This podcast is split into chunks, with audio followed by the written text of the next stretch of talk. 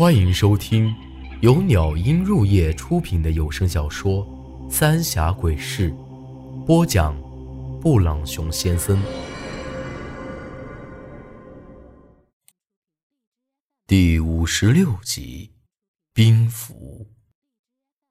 这一口白气吐出来，整个屋子里一下子又冷了不少，而且这桌面上。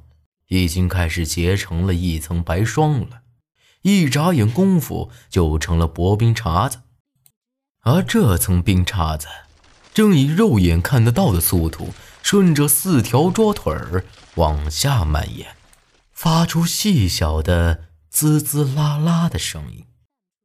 那桌子底下的长明灯一下子就给冻住了，而那火苗子也扑哧一下。还没来得及熄灭，也给动了起来。这一切发生的太快，我撒丫子就朝门口跑。但就在这时，这门哐当一声就开了，一股大风夹杂着一股浓浓的白雾扑面而来，我连眼睛都没法睁开了。即便是这样。我依旧能清楚地感觉到身后那女尸发出了异样的响动，还听到了一声哈气的声音。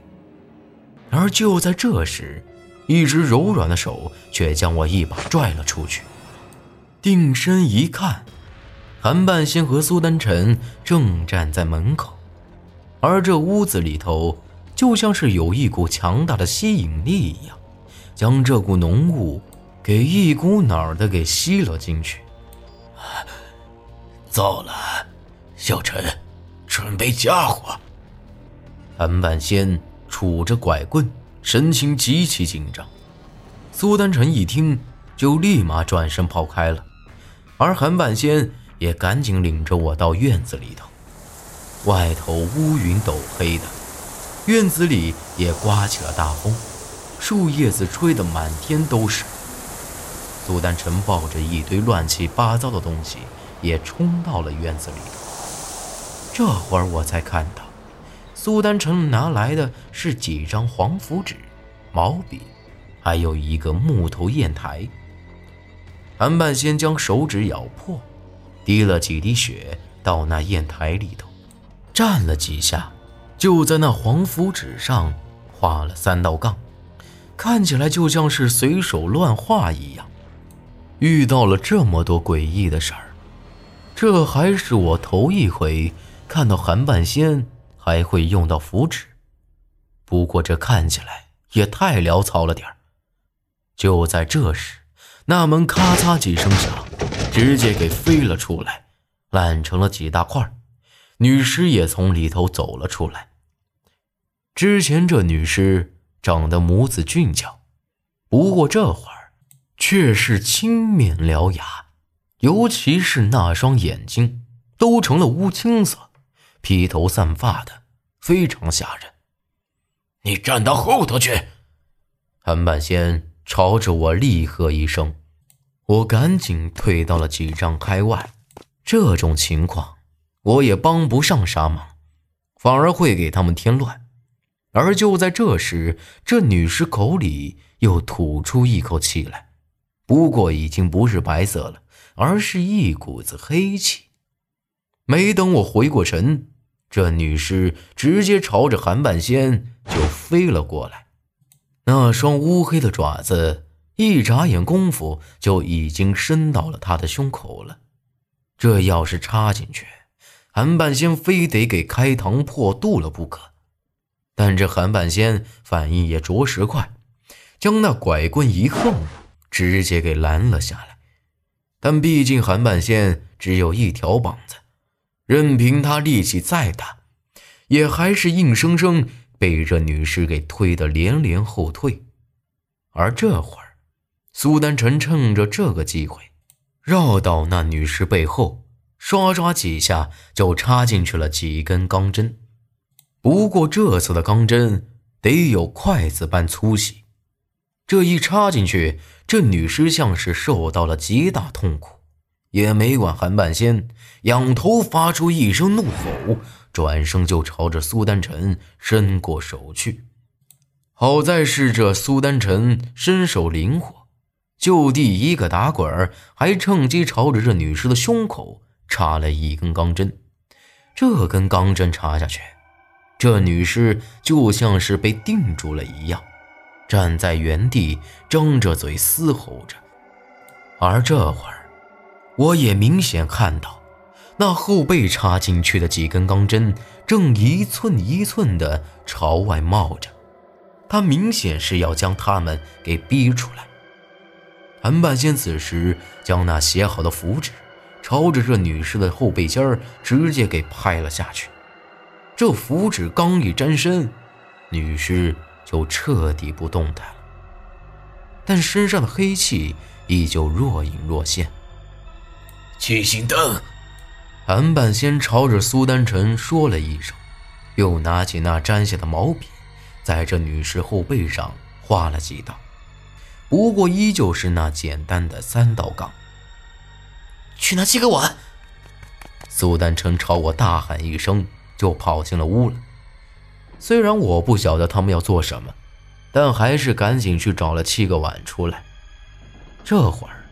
苏丹成将那七个碗放在了这女尸周围，不过并不是一个圈儿，而是按照北斗七星的形状来摆的。然后又往那碗里倒了半碗桐油，韩半仙又在每只碗里都滴了一滴血之后，才将它们都给燃了起来。虽然这院子里头风很大，但这七盏灯却始终没灭。而这会儿，这女尸身上的黑气居然开始慢慢散去了，样子也开始慢慢变成了之前的俊俏模样。哼，有点本事。韩半仙冷哼了一声，径直走到那女尸跟前，用那毛笔朝着她的下颚一顶，慢慢的，我却发现这女尸的头顶。像是有啥子东西正在往外冒，晶莹剔透的。韩半仙这会儿的脸色也变了，像是看到了极其可怕的东西一样，赶紧将那毛笔给取下，朝后退了两步。病病符，从韩半仙有些抽搐的嘴就能看得出来，他是在害怕那所谓的兵符。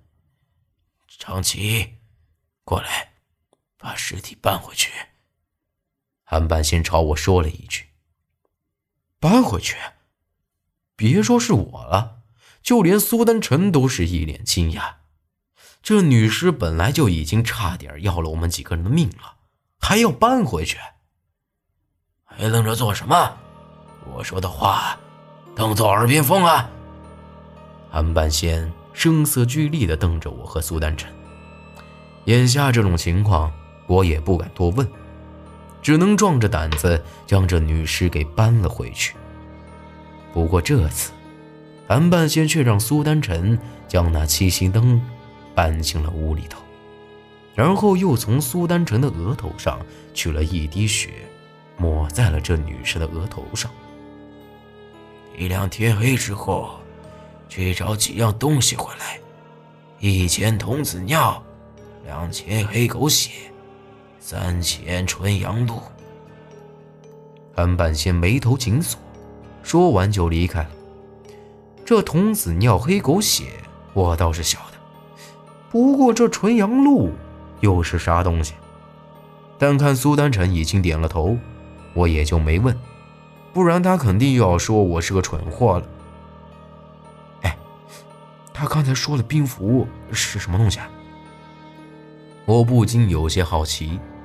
这女尸头顶上冒出来的东西，的确是像一个冰柱子。但韩半仙为啥子会这么害怕呢？苏丹晨也摇了摇头。没听爷爷说过。